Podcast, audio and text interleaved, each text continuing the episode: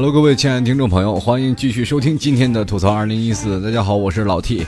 嗯，今天呢，我们要说一些稍微有意思的事情。那上一期节目我说到了关于五二零，你该表白了吗？然后很多的听众朋友都给老 T 进行了回复啊，说到了自己在这个呃这一天收到了很多的啊这鲜花，呃，同样也收到了很多的表白，在这一天也同样有很多人在进行求婚。那我只能说这些听众们啊，祝你们幸福啊，也祝愿在五二零那一天。啊，很多的朋友都能得到属于自己的幸福。当然了，还有一部分听众朋友是比较悲催的，在这一天，他们没有人表白，而且也没有被表白的这些人，我对你们表示诚挚的默哀。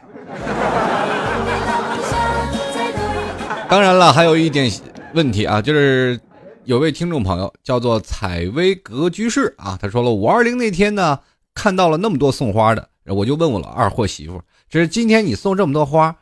呃，今天怎么这么多送花的？二货媳妇回我一句，瞬间秒杀，说今天过清明清明节。当然，这这句话我得印证另一位朋友，这个叫西夏的听众朋友就跟老提说了，说你不是跟什么节日都要清明节吗？跟劳动节、端午节、中秋节都叫清明节。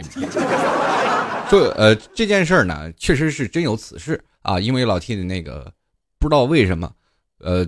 过两天就是端午节了，我总是把端午节说成清明节，任何事儿我都想成清明节。那么这也可以足以印证我内心的一种潜意识，就是我想结婚了。为什么那么多送花的，就是要过清明节嘛？因为都是一个道理，送了清明节，爱情它不就是婚姻的坟墓吗？好吧，一不小心把我这想结婚的心情透露出来了。好了，我们继续回来啊，今天我们要讲的话题可能。跟这个季节是稍稍微有点关系，那么在这个季节，我们就会发现是什么比较有关系呢？上大学，我们马上要毕业了；上高中，我们马上也要毕业了；上初中，我们也上马上要毕业了。每年到夏季这一段时间，我们总会有一部分的人就是层层递进，我们从小学。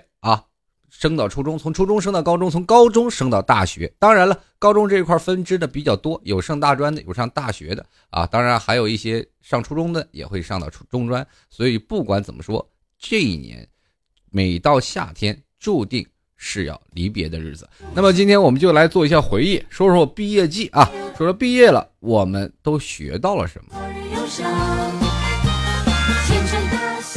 说到。毕业季啊，说到大学，说到小学，说到初中，呃，我们先从小开始说到大，呃，我还记得仍然在小学毕业的时候，九年义务教育，哈，这是让我感受最深的。做九年义务教育，从开始的时候啊，现在很多听众朋友，他们可能受的教育都比我的多一年，因为我们那个年纪年代的时候，上学只有五年级，现在你们挺惨的，要要学六年。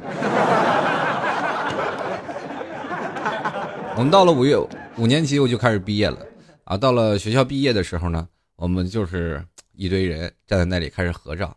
当然了，初中这个方面呢，毕竟是在一个城市啊，我们从小学分到初中，毕竟还能分到一个班级，这就是说明一个什么问题呢？就是说，在这个城市当中，小学毕业或者在初中毕业，并不能给我们人的心灵带来很多的震撼。那么最震撼的是在哪里？是在高中、初中。初中和高中，我们注定了要选择了离别。那么有一部分人考上高中的，他们就走了；考不上高中的，当然了，现在高中它并不是保送的，所以说有一部分人他不一定学习就会很好。那虽然说了高中的分数线并不是很高，但是对于那些啊文学啊一见到这个文字就有点头疼的人，他们可能还是有点困难。所以说在这个年代，他们就会选择分开。那么在这个毕业的时候，就会显得很伤感。啊，有的人握手言和，有的人说“哎，拜拜了”，有的人在写分手信。当然，这只是呃在上初中的一份，并不是太多的伤感，因为那个时候还小，不明白在上学的时候会给我们带来了多少东西。可能当你到了一定的年纪啊，听我节目的听众朋友有很多现在比较年轻的听众朋友，比如说有现在有上高中的，有上大学的。呃，还有一些步入社会的。当你真正的步入社会了，你再回想起曾经的那段时间，毕业了，学校带给了我们什么的东西，你会发现啊，原来是有这么多美好的事情会涌上心头。说到毕业，我们都会想到离别。所以说，在上初中的时候，初中考上高中，就有很多的听众朋友他们会选择离开啊，有的人去选择走啊，有的人选择留，有的留在继续上高中，有的人则去选择了一些生计。也就是说，现在很多的人，高中的人啊，上了高中，上了大学，毕业了以后呢，给他的初中同学打工。这初中同学提早混入社会，当然混的比较好，也不一定啊。就是前两前两天我发现有个故事说的特别有意思，就是有个上初中毕业的以后，那个有个学霸啊，这不管在哪里，在全校都是拔尖的。上高中、初中全是拔尖的，但是有一个学生非常不好，于是乎在这里就显成了一个明显的差别。这个学习好的天天被人赞美，这个学习不好的天天让人排斥，说你这个败家玩意儿是吧？天天不好学习，你跟那第一的学。结果到了若干年后，这个大学毕业了，以优异的成绩毕业了，然后毕业了以后找了一个差不多的工作啊，当然了，也是属于衣锦还乡了，每月挣的工资还差不多啊，在外面飘着。是吧？租一个小泡泡房，然后每月挣几千块钱的工资。结果他的那个老同学，就是全班考最末那个同学，衣锦还乡，也衣锦还乡了。这家伙给学校赞助了好多钱，赞助两百多万修修建东西，直接成大老板了。最后人门卫就说了：“你看看，以后要学，就像这这个你们学长一样，你知道。”人不看你注重过程，而是看你结尾。所以说，在离别分别的时候，我们从小。就是在初中的时候，我们并没有把利益、把爱情、把友情放的比较重要，因为那个时候我们还年少的，呃，轻狂，并不是太懂这些东西。因为我们现在去想想，有的小学同学可能到了毕了业了，到步入社会了，我们就很少能聚了，聚少离多了。因为在小学的时候，我们恰恰在于人际社交关系方面有一点小小的问题。今天我们毕业季主要谈论的四个点，就是第一是工作的。第二是爱情，第三是社交，第四是知识。在不同的时间段，我们都会有不一样的有意思的事儿。今天就让老 T 跟各位朋友来吐槽一下毕业季啊。我刚才说到了高中，高中这一块儿相对来说就比较复杂，因为这一段时间呢，有很多的朋友他们都有了自己的想法了。比如说在上高中，人们随着年龄的增长，我们也有一定的见识了，对不对？说的话题可能也会稍微成人一点、深入一点了。因为我们要马上就步入成人了，在国外啊，有很多都有成人礼的，你知道吗？中国没有成人礼，完全靠自我发掘。比如说偷看个什么呀，交流个什么呀，或者或者看电视剧的教育，对不对？很很早以前，小的时候我不懂啊，这电视电视一男一女抱着牙，抱着嘴生啃，这是干嘛呢？我一直就不知道啊。到了后来才会发现啊，原来这是一种爱意的表达，接吻原来是这样一回事所以说，在十八岁那年，我们可能都已经情窦初开，开始找到自己的东西，是吧？开始找到自己心爱的女朋友啊，呃，男女搭配干活不累，有学习嘛，就有一个陪课的。其实我那个时代的，在十八岁，就是上高中这一年代，我是比较清纯的。怎么说呢？我那个年代，对不对？这个形象貌美，气质佳。我当然，我真的压根儿就没有往那个方面去想啊！你不要想龌龊，我十八岁我还是个处男呢。我这一直都是保保持着男女搭配干活不累，有个人陪我学习，我就能上进的心情去的。很早以前啊，这这个是个有一段渊源的啊。这为了什么呢？就是有一次啊，呃，在座诸位可能说老 T 学习好很好，其实按照我现在功底完全不好。勉勉强强上的高中，离分数线只差两分，考上了高中。结果我很幸运啊，因为我在初中我就是分到尖子班，对吧？我我想我曾经我在节目当中跟各位说过啊，我在初中就分的是尖子班，在尖子班里，我就是哪怕是吧，就是二十名，我可能在别的那个，就是别的班级啊，学习并不是拔尖的，我可能排在前几名，前五名也是肯定肯定是有了，有的时候混得好还可能是第一名。就是如果在比较低的地方，就是说宁做是吧？宁做鸡头不做凤尾吗？是吧？就是这个。那么后来我们去想，这个我到高中又分到一个尖子班，我就奇怪我何德何能？最后我明白了老师的用意了，他说把我分进去就就是为了衬托那帮学习的学生，他们学得好。任何班级想要知道一个班级是否拔尖儿，那就要看垫底儿的那个人的功绩是如何。你去想想，一个老师如果说全班全是学习很好的，如果那个学习稍微好一点的学生，如果他做了最后一名，但是在别的班级他仍然是排在第一名，你说这个学生的压力是不是特别大？那这个时候是不是应该找一些垫底儿的，让他们也鼓励鼓励？也就是说，垫底儿这些人是没有希望的，你们就来这里就给我们充当炮灰就行。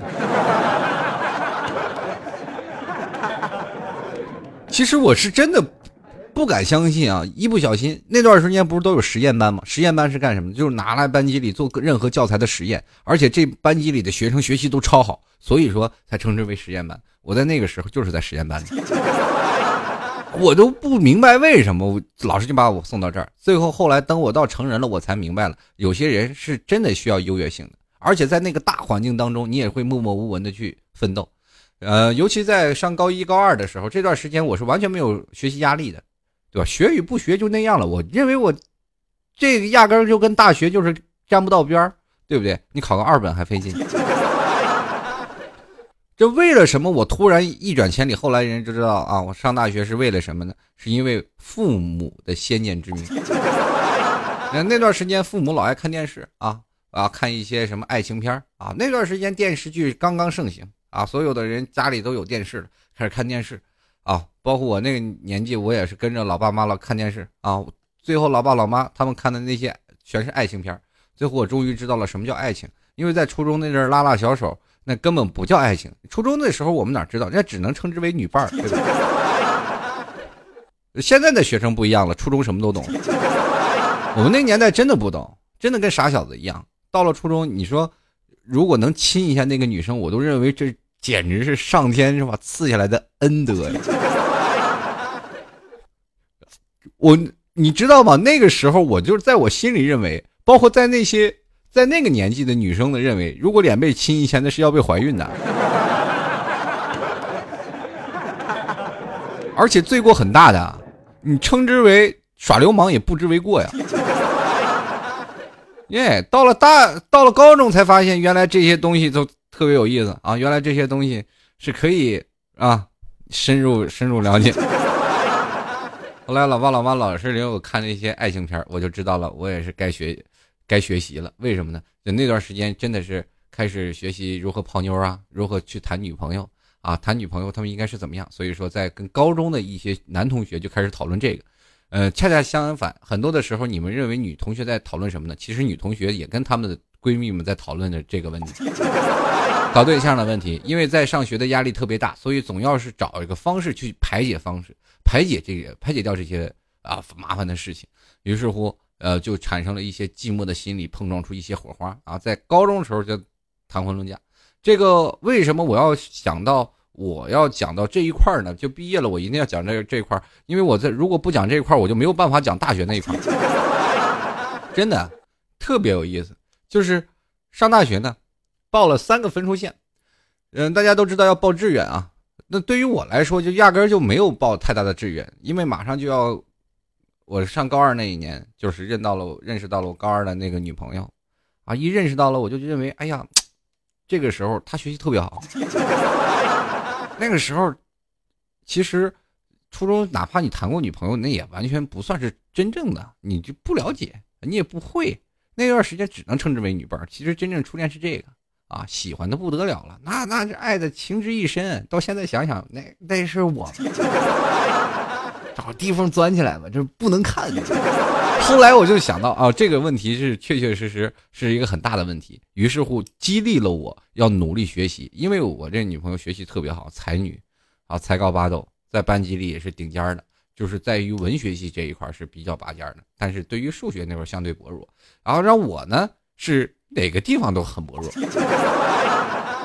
然后就一路猛补啊，猛补了以后，就是为了跟他能考上同一所大学，因为在外头了嘛，就是在家里老被家里打击啊，这个父母啊，他们不能让你谈对象啊，总是认为你考大学才是最专注、最专注的事儿。本来一开始他们放弃了，突然突然发现我有一天开始学习了，苗子突然上来了，他们就对我严加严加管教了，你知道吗？我到现在一直。不明白啊！你说我那阵不学习，你不管我；需要学习了，你开始管我。后来我就是为之振奋啊！为了这个，是吧？为了这个一一定要和这女朋友在一起，就于是乎呢，就报了三所学校，报了三所志愿。当然了，我是留了一个小心眼儿的，是吧？就是他报了三所比较好的学校，我就留了一所呢，因为父母他们是有报志愿这一说的啊，父母会跟着参与进来，然后我们就会一起研究。我两个志愿报的跟他是一块的，然后只有一个志愿呢是报的是吧？就是录取分数线比较低的那个。然后老爸老妈说是保个保个底吧，我说有两个就够了，是吧？肯定是我俩能选到一个学校去。结果呢，我离他分数线差了二十多分，我俩就没有考到一个地方去。一到了大学了以后，一毕业了以后就哭爹喊娘，跟分手一样。你说我努力那两年为了什么呀？实在是非非常的。结果他在那儿，我在这儿，两个城市，然后一去了呢，然后就选择了。你大家都知道啊，你高中毕业了就等于分手。所以说，这个只能说鼓励那些年轻人啊，其实这也是一种学习啊，鼓励自己的方式。后来你才会发现，原来分手真好呀。放弃了一棵大树，我来到了一片森林呐。乐季必然会给我们带来很多的东西啊，带来很多的感伤。所以说，在高中的时候，毕业们毕业的时候是稍微有点，怎么说呢？就是有点小伤感，因为在高中的时候，很多同学我们都见不到了，而且都是在各个城市，非有的人是在那个城市，有的是在那个城市啊。所以说，现在有高中同学聚会的时候就很难凑齐，因为很多的人都是在别的城市发展了，而不会回到自己的原来的城市，这也就是新野了嘛。然后有一部分在原来城市没考上大学，他们选择了工作，有的人就在。啊，本地啊，找份啊工作去安家了，但是有一个现象出现了，这个现象是什么样的现象呢？啊，可以跟各位朋友分析一下啊，就是高中这一块高中这一块是怎么回事？就是在本地没有考上大学的这部分高中的同学，哪怕在初中的同学，他们选择在本地生活的人，基本都结婚了，而在外地上了大学、受到了高等教育的这些。学子们一回来，一数了一个是光棍，数了一个又是光棍，啊，有的都三十好几了，还是光棍。曾经我们聊事业、聊梦想，现在在饭桌上我们聊的都是孩子、老婆。后来我们突然发现我没老婆的聊什么，于是乎我我们就产生了跟他们本地人，就是说当地的这些在工作的人没有了话题。现在你们有没有发现，在你们同学聚会的时候，你突然发现？从外地回来的人，你没有办法跟他交流，对呀，插不上嘴，这是其中一个方面啊，啊，这就是高中那块儿给我们留下了一些怎么说比较深的印记。就是说，为什么会产生这样的现象呢？这就要追溯到大学那块儿了，因为在外地的生活压力特别大啊，所以说现在你要说呃很多人都能找到对象，那是不可能的。但是说有的人为什么找不到对象，有的人能找到呢？这个其实在学校。你的性格产生了有很大的关系，我们可以去想，在学校有很多种人，那么这个就是建立给我们一个很大的一个社交圈子。上学和不上学是最为重要的。我可以跟各位朋友真的坦白的说，如果你不上学，你真的是很难去了解到一个怎么说呢？就在这个社会当中，你会更快的融入到一个社社交的一个圈子。那么社交的圈子是怎么样呢？学校的很多，包括上学的社团啦。或者是你在学弟啦、学妹啊这些地方，你都能进行的交流。另一种方面就是跟同学，我们去想九年寒窗，很多的时候说到同窗，我们都是认为在同窗的时候，要比同床还要稍微讲的有些感情。哎，同窗和同床之间，我们其实隔着很多的东西，一份是友情，一份是爱情啊。有首歌唱的非常好，当然。既同窗又同床的这些人是肯定很幸福的。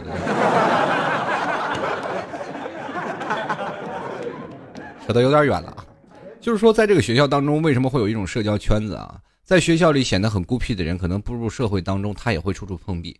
那么，有一些在学校里左右逢源的人，咱们知道，在上小学的时候，这个东西我们要追溯到小学啊，这个。真的别别等到毕业了，你说你不知道学校给你了什么？上小学了，我们就只学会了阿波茨的阿佛哥，学会了一九九乘法表，没有，还学会到了很多的社交的东西。从小学就开始追溯了。你看学校里有很多的老大，啊。怎么说是老大呢？也就是每个班级都有是，怎么说？每个班级都有一个一两个拔尖儿的，就是特别牛的人，然后打架非常牛的，啊，称之为班级老大。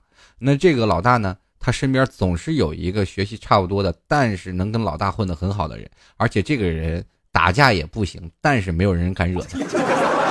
那这个人在未来社会当中肯定是很厉害的。这就是社交当时的社交关系。所以说我们在上学校的时候，我们可以看到一个同班同学，你到底。究竟有多少朋友，就说明你在未来社会当中会有多大的能力，这就是产生了一种强烈的一种意识。我们去想，如果在同学聚会当中，是同学都能认得你，是同学都知道你，当你进入了，是吧？当你进入到了这个圈子当中，所有的人都对你认识。突然有一个人过来说：“哎呀，老 T！” 我说：“你是谁？” 就说明这个人，你再问他现在过得怎么样，他肯定说马马虎虎。这就是不一样的生活状态啊，不一样的社交圈子。所以说你在从小的社交圈子就会面对你在未来的，包括你现在的工作的沟通，跟你恋人的一些是吧表白方式都会有一些成长。所以说在这个当中，我们从小啊，有的人傻心眼儿，其实那些都是很多的宅男学霸，只认学不懂社交。现在很多的人他们不了解。就是说，只想学习，但是在班级里的同学或者是朋友少之又少啊。这些这类闷骚男到最后步入社会当中，可能只是做一个什么 I I T 编程师啊，或者在做一些比较宅的工作。如果进行沟通呢，反而会嘴笨啊。这就是在学校形成的一种潜意识。你可以说，在每个地方当中，这都是你在学习啊，在学校的时候产生的一种的性格的这种变相。啊，比如说你上小学的时候，你就不能说啊，变得特别的、特别的内向，而且不愿意去说话，愿意多学习。你可以看班级里有很多的学霸，学习都特别好，但是他为人不交际啊，他一直不愿意跟别人沟通，因为他会认为哦，我学习这么好，干嘛跟你们这些学习坏的人沟通？但是在座的诸位，你们去想想啊，如果是真的是这样，你，我记得有一次啊，我的一个初中的英语老师班主任跟我讲过这样一句话。因为我在毕业后了若干年以后，然后偶尔的机会碰到我们英语老师了，在这个时候，我们就给跟英语老师聊了聊天，然后给英语老师买了很多的东西，然后跟他们聊，跟他聊天。然后第二年过年的时候，我又去给我们英语老师拜个年。那个时候，英语老师说，学习好的真真的没人来给我拜年的，每年给我拜年的全是那些学习坏的班级里最淘的学生。这个说明了一种什么问题？说明了一种真的是社交的情况。呃，当你觉得在社会当中，呃，很多东西以后，你突然发现这个学习学校当中的一个人的性格是决定你在未来生活的一个走向，也就是说你未来的社交能力的一个走向。在未来，很多的人都说能挣多少钱，能挣多少钱。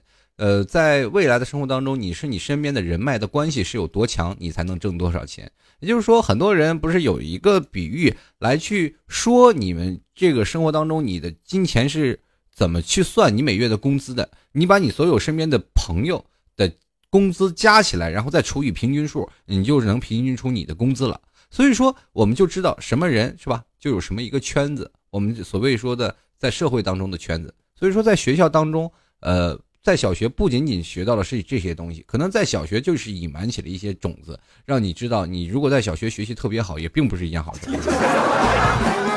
对吧？因为你突然发现跟那些学习坏的，我们就知道为什么很多朋友就会问我老 T，你这个分析不对啊，你这个分析你得还得有点理由，为什么学习坏的人他们社交能力那么强？那我们就可以把这个东西放到初中来说。咱们就是上初中来说吧，我们在上傻傻学习的时候，你为什么那些学习不好、老打架的孩子总是能找着对象呢？然后我们去想，很多的朋友，对吧？你知道，我们说我身边的打架的孩子多了，坏的学生多了，很多都被学校开除了。你找到那些没有被开除的？哎，你仔细分析一下。这个当然了，这是有比例的，不一定每个人都成功啊，只能说绝大部分啊，我只能说这帮人是很有能力的。我身边就有一个同学啊，是吧？跟我铁哥们儿、铁把子，我俩上课的时候就是不好好学习，对不对？也也老淘气。当然了，他是彻底就不学，那我还是学习一点。这老师要选择开除我的时候，也肯定是要掂量掂量分量。你说升学率又少一个主将是吧？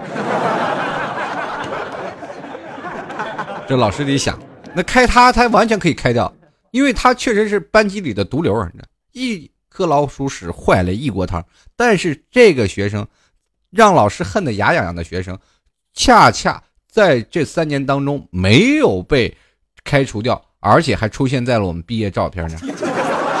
毕业证的照片上都都有他的照片，这说明一个什么问题？社交能力非常强，天天给老师是吧？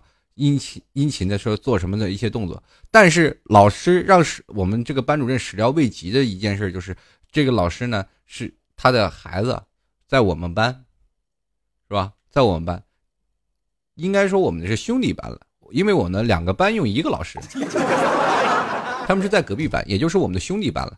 就是说，他就聊聊了这个情况。就果断的把他们孩子给泡掉了，对不对？把孩子泡到了，孩子就天天说好话，说是这个孩子天天罩着我。那天有什么同学欺负他，说某某某谁老欺负他，欺负他，然后这个同学就帮我打架，然后帮护着我。那老师一听挺感动啊，这孩子还还挺知道事儿啊，是吧？保护我姑娘。其实老师真的不知道，那些都是他派我们去打的呀。我们，是吧？他英雄救美，我们凭什么出去当坏学生？他还苦口婆心的跟我说：“你你现在学习还不错，对吧？你你你现在欺负他姑娘没事儿，真的老师不敢开你。要是隔壁班的，你就打打闹闹玩，小孩不知道。你放心，哥们儿绝对是吧？晚上请你吃饭，看电影吧，啊，看电影。我就这么被贿赂了，对吧？请我吃一碗面，然后看了一场电影。”这叫什么？社交能力强，对不对？我他人的左右逢源都可以，但是有一方面，我们还继续来说啊，这是就是社交情况了。这只是在上学、上初中、上高中的一些社交手段。您看啊，当他如果要没有上到高中啊，因为他肯定考不到高中了嘛，他就步入社会了，到现在混的还是不错的啊。当然，他是做司机给领导开车，确实要做的非常的好。嗯，肯定肯定了，很多人说做司机的人。首先要留领这个留意领导是怎么回事。他说：“你你看你坐在那嘛，领导拧屁股了，就说明这车子开慢了，是吧？这个老板往那一坐，老老拧屁股，你就得踩油门。当老老板一抓那个扶手，你就知道你开快了，这时候赶紧踩脚刹车，就是这样啊。这也是会看人眼色的。所以说，在这个单位里，基本就是坐着一个。”办公室主任的这一个位置，还是要给人开着车。所以说，你说在这个情况下，你能说他做的不好吗？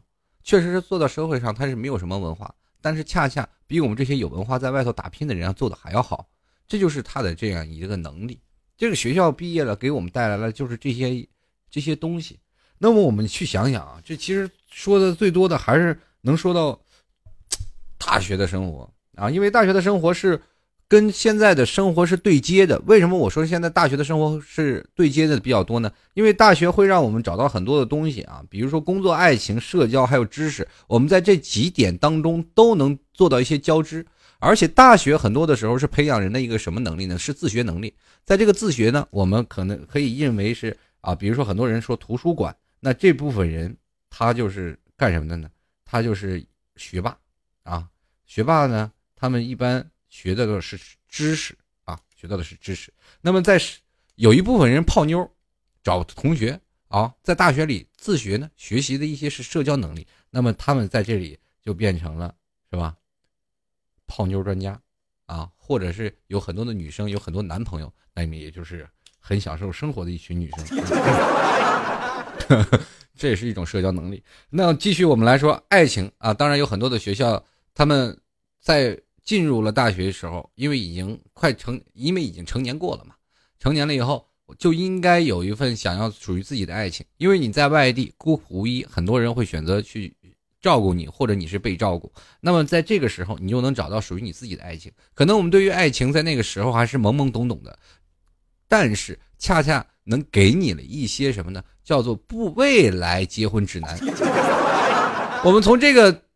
方方面面的男生，我们就能看到很多。因为你会发现在大学完全不愁找对象，除非你长得太过不过意不去了。然后这些上学和不上学的爱情观又不一样，待会儿我给你分析一下。然后我们继续来说说工作这块你说工作这块呢，它也是也跟社会工作接轨的。那么你在大学毕业了，你就会选选择了什么呢？就是学校会给你提供一些实习的机会。那么这个时候呢，你去学习实习，反而不用花太多钱，对吧？有很多学校去举荐的，那也有自己找的去实习的。那么有很多单位去招实习的。那么这些实习的为什么好呢？第一，听话；第二，钱少。有的着急还得给贴钱。其实这个我们可以去说说这个社会时代的一个反差的对比。那么在社会社会在很早的时候，在上大学的时候实习，那真的。不叫实习了，那上大学了，那很多的单位就去那儿预定。你这个学生毕业了就得来我们单位，知道吧？就那个时候大学生是要抢的。现在了，哎呀，扒着门门去呢。人家说，哎呀，我就不想不缺实习生。有的人特别惨，一到了一个 IT 公司去实习，好去实习学什么呢？当然了，你短期的实习你也学不到什么东西，好吧？那个就给你。哎，哎，那个小王，给我打印一份那个文件啊啊，好好好。哎，小王，那个什么，你去跑着拿一下东西啊，好好。小王，去仓库调一下东西啊，干体力活去。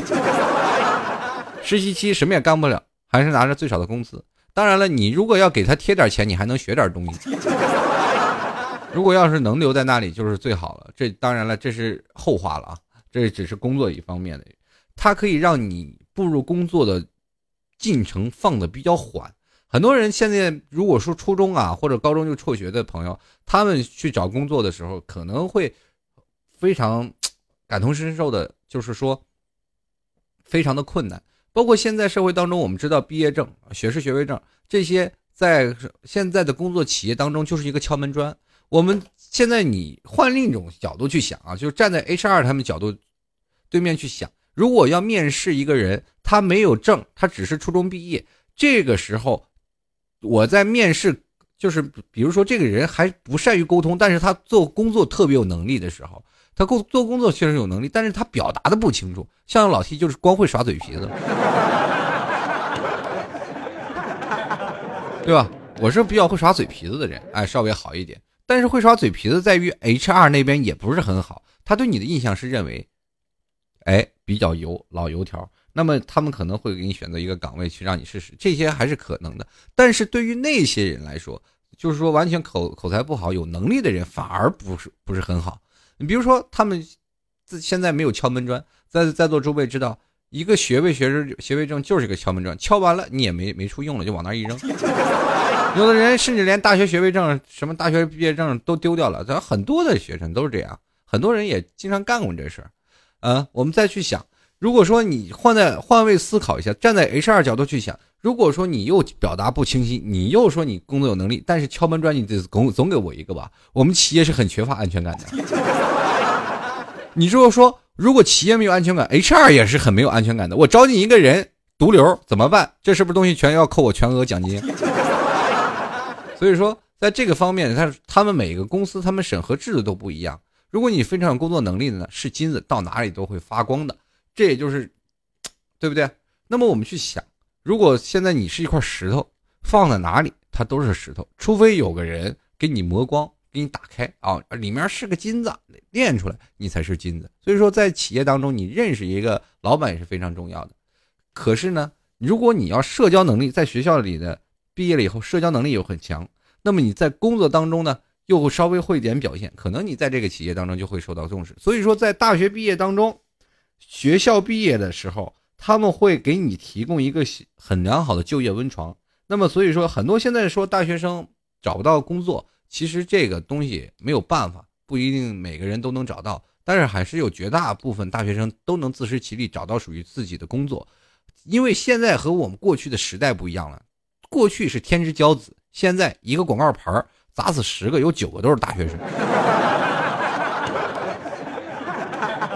现在这个大学生就跟那个手机一样，我们考大学，我现在前段时间我看我一个小侄子，我一侄子就在高中就猛读书。我说侄子，你这个你要不现在，呃，那个书教你去干点别的东西，肯定挣钱，对吧？你现在你上上大上高中，你每天的老读书干什么呀？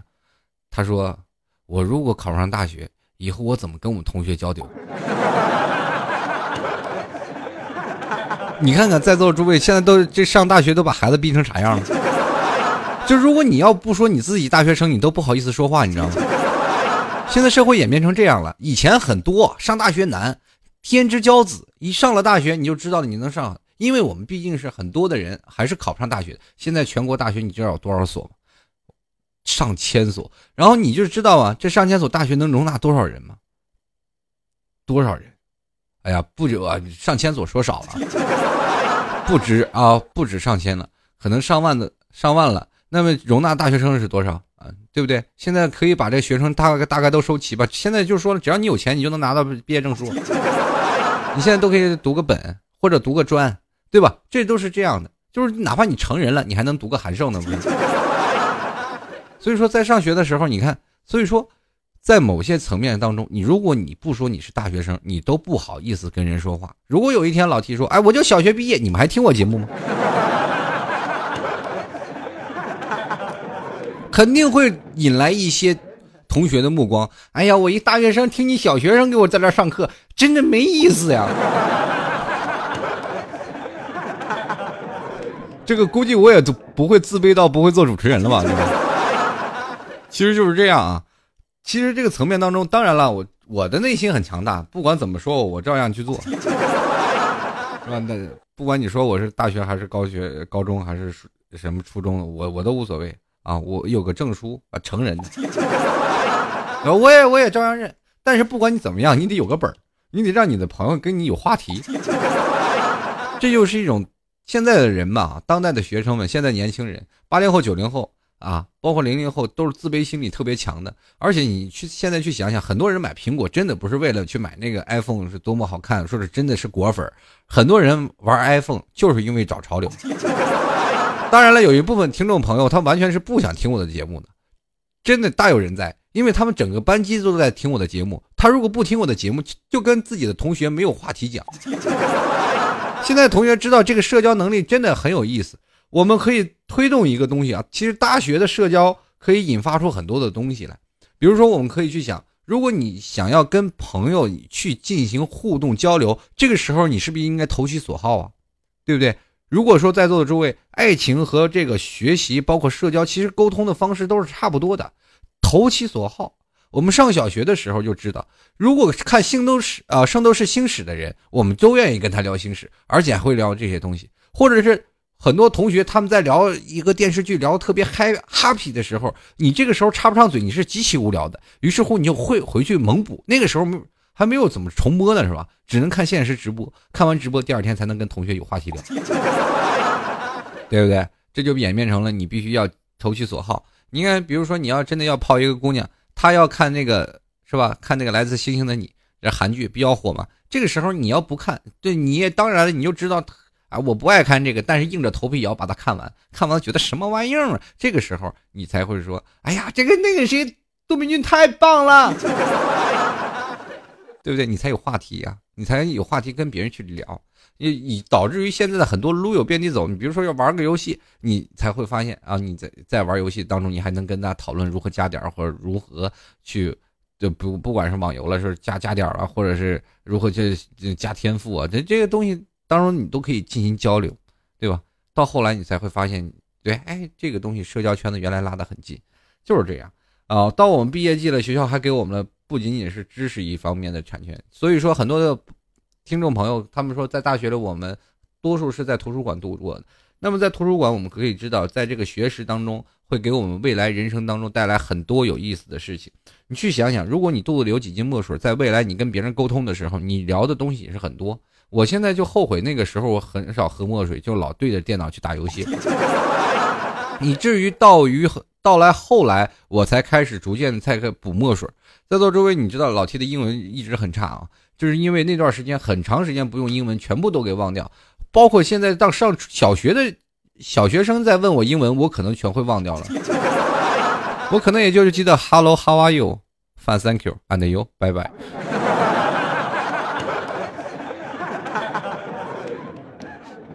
Don't worry。当然了，还有一些问题啊。呃，说到这里，在上学的时候，自学能力确实很很有用啊。所以说，在图书馆里看一些书，确实能丰富自己的很多的东西。嗯，在这里也是学文学的和学理工的又不一样。学理工的是吧？嗯，很多人你说学理工的是干什么呢？就是技术宅啊，技术宅男。那个是吧？石石具燃动这句成语不就是说来吗？十分感动，但然后拒绝了，对吧？那是学文学的呢？就是说，比如说学文科的这些男生们，他们就很有福了，就是因为学文科的男生少嘛。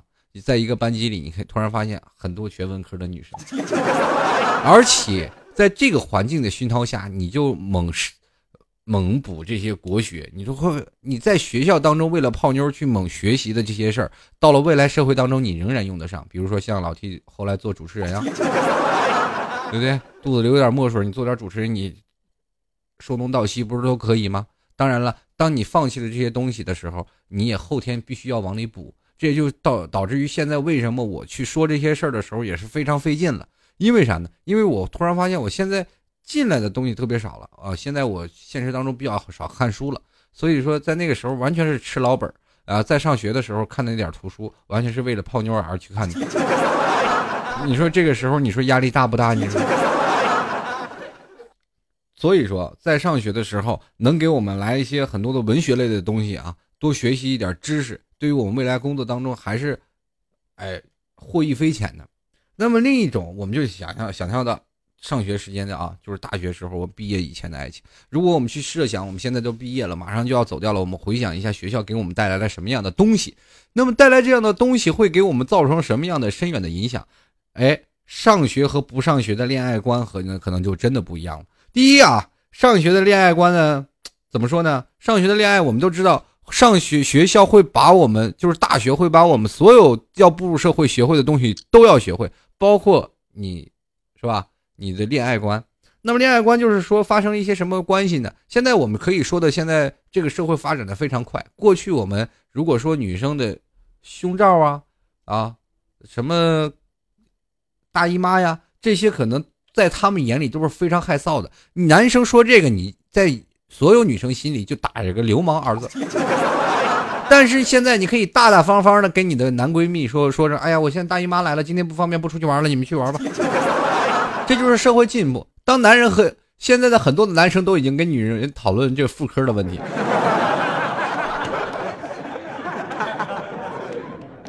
那另一种呢，就是说不上学的这些生。呃，男生和女生有很多的人是没有找到对象的，哎，就很多人就有差异了。现在的这个社会关系就是发生了，就是现在你去想啊，很多人一直说现在的处女问题啊，就是很多人跟我反映说，这呀，老 T 现在上学了很难找处女。我告诉你，说到这句话的人，可能很多人都是从学校里出来的。那步入社会的，我告诉你，有很多的。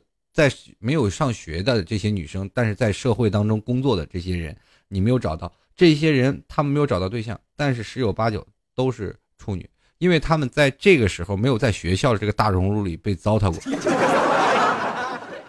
因为学校的社交关系太融洽了，我们太方便了呀。这个肥水不流外人田的事儿，大家都知道吧？尤其现在步调这么快，我们可能都不用去表白，摇一摇就出来了。现在社会进步非常快，我们有很多的社交手段。我们不仅仅人如果不会社交，我们可以拿手去社交，手机吗？不要想多了。那么我们去想，现在有很多的现在的现实当中的女生，她们依然保守，依然就觉得自己是把这个东西的观念是要强加给最后未来结婚的老公的啊，所以说他们没有发生关系。现在会把我们从学校里灌输的一些恋爱观念，会传输到社会上。那么社会上呢，又和这些没有上过学的呃女生啊，或者是男生，他们又产生强烈的分差。比如说，像有些不上学的男生，他们有些人会选择有，比如说像处女情节啊，这些会有。上了学的人啊，很开，比如说在上学的时候，他们就很开脱啊，很玩的这些很闹的这些男生女生们，他们就会觉得啊，这些其实都是无所谓。有的人可能会大言不惭的会这样喊到：一过情人节说，哎呀，哥们儿对我老婆好点儿，对吧？那未来可是我老婆啊，今天可下手轻点儿所以说，这很多的人就会想到这一点，把这些事儿想得很开明的。但是那些没有上过学，他们没有在这个学校这个大社交圈子里去混的啊，他们现在已经步入社会当中去找工作了。当然了，他们可能对于找对象当中会有一些，比如说有些女生一直留到很很长时间啊，就二十四五了，他们还是这个处女，这个时候没有男人追她，就是追她了以后会，这个大学生要追她的时候。会想方想尽办法去骗她上床，这女方肯定不同意。她没有什么太多恋爱经验，这个时候肯定要拒绝男生，就认为这男生是流氓。其实就是两种的观念啊，就是两种，就是说这两种的观念就是产生了不一样的分化啊。这有有一种观念怎么说呢？现在最早以前我们是因爱而性，现在我们变成了因性而爱的这一种的过程。所以说现在做。比较吃快餐的人就很难接受。如果说，呃，现在的很多的朋友，如果说你的女朋友是个处女的话，你会选择跟他在一起很长时间吗？很难吧。所以说，这在上学的时候会给我们留下了很多的东西。你会发现，这会改变到我未来的人生的观念，还会改变到我未来在于步入社会当中找老婆找对象的事情。这也就形成了现在很多男的。为什么是光棍女的为什么一直没人追的一个道理？女的呢，怕自己这个，比如说有的，毕竟上学的人呢还是有数的，没上过学的也是有数的。我们总不能把这种两种的观念强挤在一块儿，这真的是很有意思。所以说你在上大学的时候，你才会发现上大学给我们什么呢？你有想到观念这一块吗？你说你一直没有找到对象，但是你真的发现找对象的这件事儿真的跟上学无关吗？哎还是真有的，不管今天说了这么多啊，其实真的很想还想继续说下去。但是我觉得，有些时候毕业还是伤感的。但是我们还能可以想象到一些快乐的事情。在毕业的时候，我们应该跟我们同窗好好的把酒言欢，吟诗作赋，或者是做一些很热闹的大 party。但是我也祝愿在座的学子们啊，在毕业当中啊，也能找到自己应该明确的一个目标，而且还应该知道。自己为了什么上学？上学会带给我们什么？毕业了，那些学妹、那些基友们还知道吗？好了，各位朋友啊，如果喜欢老 T 的听众朋友，欢迎加入到老 T 的百度贴吧，可以在贴吧里搜索主播老 T 吧，可以欢迎在贴吧里啊，把老 T 的经典词语啊，还有一些有意思的事儿都可以发一发。最近我非常强烈谴责在贴吧里爆老 T 照片的人啊。然后以至于到了老 T，现在我都是很很诧异，有很多的照片我都不知道从哪儿出来的，你知道吗？就是包括老 T 本人都没有的照片，我不知道他们从哪儿来的。啊，在这里也非常感谢那些贴吧的工作人员啊。我们继续回来啊。如果喜欢老 T 的听众朋友，欢迎在这个淘宝链接拍上十块钱支持一下老 T 啊！淘宝呢就搜索老 T 录音店铺，或者是直接搜索呃老 T 吐槽节目赞助，就可以看到老 T 的这个节目的这个赞助栏里了。如果喜欢老 T 的，欢迎在这个赞助栏里拍上十块钱支持一下老 T。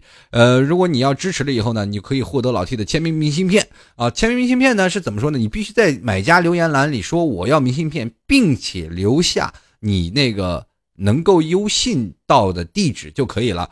啊，写信能到的地址不是快递啊，写信能到的地址就可以了。你要说这就快递成本太高，所以说一定要留言说我要明信片才可以送到。在这里非常感谢那些听众朋友对老 T 的大力支持啊，包括前两天有有位听众朋友在这个淘宝链接拍了十块钱支持老 T，还有拍五十的，那在这特别感谢这位听众朋友，谢谢你。那么现在我们继续回来啊。这个还有同同志同学们想要加入到老 T 的微信公众平台，也欢迎加入到啊老 T 的微信公众平台，跟老 T 进行交流或者留言。幺六七九幺八幺四零五是老 T 的微信公众平台。好了，当然新浪微博、腾讯微博直接搜索主播老 T 就能看到老 T 的微博了。好了，我们继续来关注一下听众留言了。等一下，这个不要走，晚上我给。待会儿节目结束之后，我给大家唱首这个歌。很多听众朋友一直想听老 T 唱歌，我告诉你，我我要不唱歌，吓你们一跳；一唱歌，吓你们的三跳，直接从地上坐着蹦起来啊！唱歌，很多人说你老 T 人唱歌这个都是那个什么，是吧？小刀，小刀一刀解决了。你这唱歌简直是小刀慢慢拉呀，下次你能把五音发准了不？然后我那天我就是特别问了我身边一个学音乐的一个朋友，因为他唱歌特别好，他说你做主持的为什么发音方式也好，但是就是唱歌不好听？我就一直在问他，我说为什么唱歌总是跑调？他说有些东西是先天的，老天赐给我一副好嗓子，但他不能唱歌，只能说话。待会儿给大家唱一首啊。好了，我们继续来关注一下听众朋友的留言。首先有一个叫做“春去秋来，爱已无声”的听众朋友，他说：“老 T 啊，我是你的新听众，听到你吐槽，我感觉比一些啊什么没有内涵的脱口秀强多了，很多见解在里面啊，说的话也感觉很实诚。先说一句加油。然后我突然想到了一个话题，想你吐槽一下。我今年二十六，已经结婚两年了，虽然还没有孩子，但是已经感觉到生活的压力。平时我在想，如果给我第二次人生会怎么做？还会那么早辍学吗？还会那么早结婚吗？还会选择这份工作吗？比如一些什么事情没有后悔的用吗？多谢老 T，没有后悔药。我告诉你，有后悔药也轮不到你。那些成功人士早吃。我告诉你，你你这样生活在最底层的人啊，就是说你现在的生活的这个，哪怕你挣一万吧，你还能跟。每每年挣一百亿的人去抢那个嗯抢那个后悔药，人生真的没有第二次。如果给我一次重来的机会，我会对对他说一万年。那孙悟空都做不到，你能做到吗？对吧？真的牛逼做不到。你去想想，这个当孙悟空带上这个，如果上天让我再来一次机会，我会对他说：“我爱你一万年。”最后紫霞仙子也死了，不是？爱不成了。好，我们继续来看啊。这个子玲说了，这个公司有个装逼的老板，真心受不了，每天开会像上朝一样，我都感觉自己像个宫女，一不小心都会被他拖拖出去砍了。我告诉你，子玲没事他会被太监霍霍的。你这个任何的皇帝都是被太监霍霍死的啊！我说开玩笑，不不不不不对啊，反正这个宦官当政啊，宦官。宦官扰扰乱朝政，肯定会有这么一个宦官出现的啊！你要放心。我们继续来看啊，这快疯了的兔子，就是话说这是自动回复吗？呃绝对不是自动回复。每次微信公共平台你们发的消息都是老 T 亲自打字回复的啊，所以说你们说自动回复那是不可能的。那除有的人说这个，那我怎么没有回复？太多了，回复不了。我有的时候会偶尔抽查回复啊。好了，这个快疯了的兔子啊，他说老 T，我主要有个问题问，最近困扰我，求解决。我是大学啊，我是大四动漫的这个学生啊，面对择业，我很喜欢动漫，但是我想以后能好好的学英语，主要以后想出国旅游。哎呀，好家伙，你这个理由太好了。然后他说这个，可是我英语以前没学好，现在学习可能要两三年，家里可以安排去外贸工作，可是我还不知道。这个工作适不适合我？我现在很纠结。现在天天在家学英语，超苦逼的。我告诉你，英语不一定要学好的，你会口语就行。人老外一年都会说中国话，你这一年学不了美美国或者美学不了英语。啊很多的人现在你包括现在你说英语啊，写什么格式，什么主语、宾语、动语，你学它干什么？你能跟老外正常对话就行了，对吧？还有很多人啊，就是一直在聊，我学那么多年英语，我是目的是什么？不明确自己的目的，然后这英语马上要退出历史舞台了。我告诉你，英语是一个沟通的桥梁。那么在未来，如果说你在未来未来当中发生了一件惊天地泣鬼神的变化啊，包括现在已经已做出来了，就是实时翻译软件，你以后都不用说英语，你说国语就能跟老外进行统一的交流。咱们现在人人都拿着手机，万一未来手机有一个应用叫做全球通。这个全球通啊，当然不是给移动打广告，中国移动通信不是啊。你去想，如果你拿起 iPhone，跟着对面说 What What，哦，然后两人啪啪啪拨号 Number Number，然后啪啪啪一拨号，然后一拨一喂，哎啊那个什么，你好，我我是来自中国的，然后那边就听着 I'm from China，你说这个东西牛逼不牛逼？以后你学的英语是不是都白费了？有很多人朋友说，那我看美剧干什么？那些字幕都干什么吃的？那 你说要没有字幕的实时软件打开，戴个耳机看不就行了？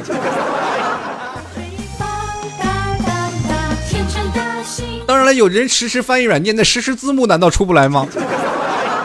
这未来的这发展软件很强大的。现在人家翻译库已经有多少了？有很多很多种那个数据库呃，如果当这个数据库累积出啊，反正非常精细的翻译都能翻译出来的话，那太棒了，不比你 Chinglish 要强。现在有很多的很多的朋友啊，包括现在在中国的很多的朋友，他们去外国了，他给我讲述了他在国内学习英语的情况，然后进行了一个汇报。他说：“我说英语老外听不懂，那我的回跟中国的跟中国人说英语，中国人也听不懂。”我说：“你很尴尬呀，你创立了一份语言呐。”继续来看啊，这个成说了啊，老 T 我也在杭州，我想吐槽一下人们心中被誉为天堂的城市啊，上有天堂，下有苏杭，确实啊，天堂，你知道什么叫天堂的吗？天堂草原锡林郭勒，天堂在我们家乡内蒙古呢啊啊，当然了，上有天堂，下有苏杭，确实是这样。他说了，很多人都说杭州美，杭州有西湖，杭州。啊，绿化好，但我发现这些貌似跟我没有什么关系。我每天生活在这里，可是又不能每天去西湖，何况人爆多。我就发现杭州属于一个富人的城市，普通老百姓生活在这里并不能幸福，享受着二三线城市的公共基础设施，却享受着绝对一线城市的物价和房价。这句话说的没错啊，最后这一这一句享受着绝对一线城市的物价和房价，但是公共设施的造化确实不是你说二三线城市的公共设施的。你可能没有去过一些大的城市啊，有些大的城市真的还没有杭州好。我跑过一些地方，我觉得杭州的现在的，包括就是整个道路的特别干净啊。在杭州目前是作为一个旅游城市来说，整个道路反正还是我认为走过这些城市当中比较干净的一座城市。还有另一点，我就跟你说一下，杭州西湖这其实就是一种美景，而且我们要明白，在杭州是一种历史文化。我们不虽说西湖漂亮，虽说西湖漂亮，我们但不能天天去西湖，但偶尔去西湖淘的一下情操还是不错的。呃，杭州不仅有一个西湖，还有千岛湖，还有湘湖，还有等等等等，还有富春江，包括还有很多的雷峰塔，还有很多的啊河坊街一些老地方，湖庆鱼塘等等等等，众多历史遗迹，说明说它是一个古镇、古色古香的城市文化。我们去想着去北京，北京一个大京城，首都天安门过后就是故宫，你去想想，作为一个。现代化和古代城市文明建设的一个城市当中，它是一个作为一个熔炉，它是有一个时代跨越感。我们现在很早以前我去老北京啊，老北京的那个京味十足。你走德胜门，走那个哪里，走不管走德胜门啊，或者走那个大前门，你总是有一种古色古香的味道。包括在那个时候，在那个年代，我们都可以看到什么元上都遗址啊，不是元大都遗址啊，在元大都遗址，各种土包子都在那里围着环线转，现在都已经修成了公园。你可以看各处的都是高楼耸立，你我们可以说现代化把一个本土的文化现在逐渐在抹杀掉。我们可以去想到一个城市文化会是什么样的，节奏越快的城市越不好。但是你突然发现，在杭州的节奏并不是很快，杭州在人文生活当中算是一个比较中规中矩的速度。每个城市它都有自己的节奏，它都有它自己的城市的一个节奏感。所以说杭州还是蛮。适合人住居住的，只不过看着仁者见仁，智者见智的一件事情了，好吗？好了，我们继续来看啊，这个叫做熊熊超人，他说 T 哥最近忙着毕业展啊，毕业布展，然后急需纸箱做展台，就去旁边的这个小超市去买了。膝盖这么高的食品箱五块钱一个，可这不坑姐吗？你要知道，垃圾站这种纸箱两毛钱一斤呢，大点就要九块。于是我买了三个小的加一个大的，加起来就是二十四块钱，我就说二十吧，他勉强答应。我给他五十块钱，那个人直接拿出手机，拿出手机出来，然后打开计算器，算应该找我多少钱。这这这姐们什么情况？呃，我不发表任何意见啊，你绝对遇见了一个奇葩。好了，继续来看啊，雪儿这个 QQ 琳琳啊，他说了这个这个主持太绝了，谢谢你夸奖。然后他说，要是每个男光棍都能像你这样，就不会有那么多光棍了。我可以告诉你个秘密，我也是个光棍啊。好了，继续来看啊，放我姐出去，我没病啊。他说了啊，这个呃，马上要步入婚姻的殿堂了，身边的男朋友都已经当妈咪了啊，身边的朋友都已经当妈咪了，这好不确定能不能做好一个妻子，做好一个妈咪，做好一个儿媳妇。T 哥，你能不能吐吐槽吗？你都有人了，你还让我吐槽？你我跟你说，你在这晒幸福，你知道你你要遭报应的，知道吗？好，我们继续来看啊，这个。这个怀念以后，他说，这个有时候挺逗的啊。不过每次连续说节目吗？那么长时间不停的说，真的很辛苦吧？加油！确实连续说了一个小时，累死了。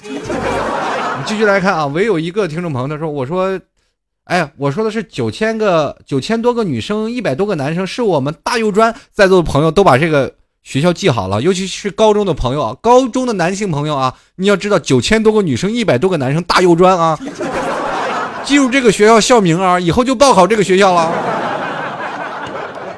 很多人说了，那个学校没有我们选择的专业，我告诉你，就算你选对了专业，在你以后日后工作的时候，可能选择的跟你的专业可能并不符。哎，你要着急上大油专，说明你这个男生还很有爱心呢。继续来看毁三观，说了啊，T 哥，我总是用你那张四十五度角，这个四十五度望天，嘴角一撇微笑，墨镜，耳钉，碎发，黑色格子衬衫，半敞开，帅到掉渣的照片贴在在贴吧里灌水。你，哎呀，这个你不会怪我侵犯肖像权吗？啊，不会啊，但是你要在别的地方，我就要侵，请。告你侵犯肖像权。他说：“但是有一点我很费解，我总共吧在四个贴吧里灌了四次，到现在六个小时过去了，没有一个回复或艾特我的。我只能说，有些时候长得还是不够标准的，好吧？好了，那在这里呢，要跟各位朋友说声再见了啊。那么当然了，我也最后还是要这个怎么说呢？还是要兑现一下诺言吧。这个把这小歌先给各位哼哼唱哼唱，是吧？”那不管怎么样，还是非常感谢各位听众朋友的收听。如果喜欢老 T 的听众朋友，欢迎在这个老 T 淘宝链接拍上十块钱支持一下老 T，呃，多支持多鼓励啊，给老 T 一些小小的帮助。当然可以要明信片的，在买家留言里填写好您的这个收信地址能到的地址，然后写上写明我要明信片。那接下来最近非常火的一部电视剧啊，呃，那个应该是真人秀节目，这首歌我们真的蛮喜欢。然后这个。我给大家唱一唱一小段吧，好不好？然后就结束今天的节目。各位朋友，我们下期节目再见了。山顶晒月光，天天列车就快要过站，你能不能快一点点赶上？白色的鸽子，柔软的海浪，对你说世界早安。只人的脑袋装着那远方，苗条的帅哥我在水一方。哒哒哒，天真的、幸福的流浪，才让我们忽然懂得了故乡。看那太阳的光线，还有白云的形状，你是否忘记昨日忧伤？天真的、幸福的流浪，才让我们忽然懂得了故乡。多一点点的梦想，再多一点希望，回忆、向往都在远方。好嘞，各位，拜拜嘞！